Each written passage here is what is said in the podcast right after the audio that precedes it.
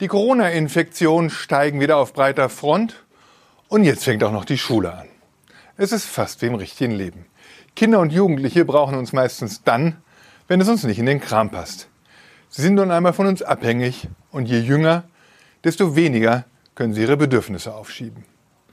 Außerdem sind sie unsere Zukunft.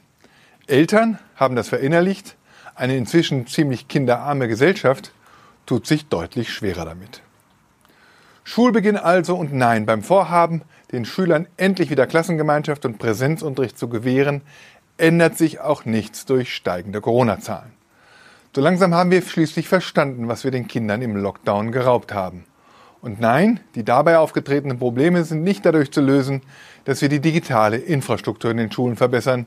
Das ist zwingend notwendig, ersetzt aber nicht Klassengemeinschaft und Präsenzunterricht, nach denen Kinder und Jugendliche regelrecht lechzen. Inzwischen ist sogar schon berechnet worden, wie stark der Unterrichtsausfall berufliche Karrieren ausbremst und wie sich das auf spätere Verdienstchancen der heutigen Kinder auswirken kann.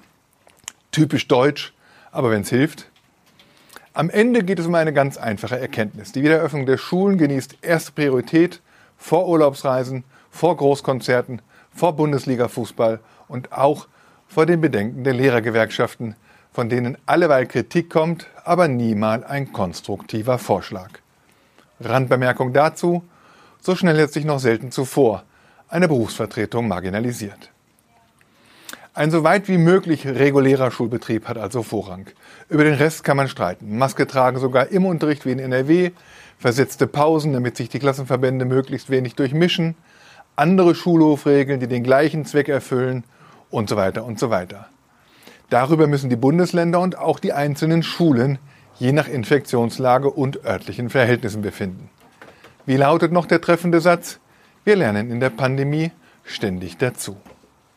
Diesmal also kein Ratschlag von mir, sondern ein Hinweis aus dem ganz praktischen Leben. Wer immer noch dagegen ist, die Schulen auch bei wieder steigenden Infektionszahlen zu öffnen, möge Folgendes bedenken. Kinder und Jugendliche werden sich nicht noch einmal wegsperren lassen. Was nützt es, ihre Begegnungen in der Schule zu vermeiden, wenn sie sich dann ohne jede Aufsicht in der Freizeit treffen. Umgekehrt wird ein Schuh draus. Es gibt keinen besseren Ort als die Schule, um Kinder und Jugendliche auch für ihre Freizeit immer wieder neu auf Corona-konformes Verhalten einzustimmen. Und wir dürfen dafür gerne die Vorbilder sein.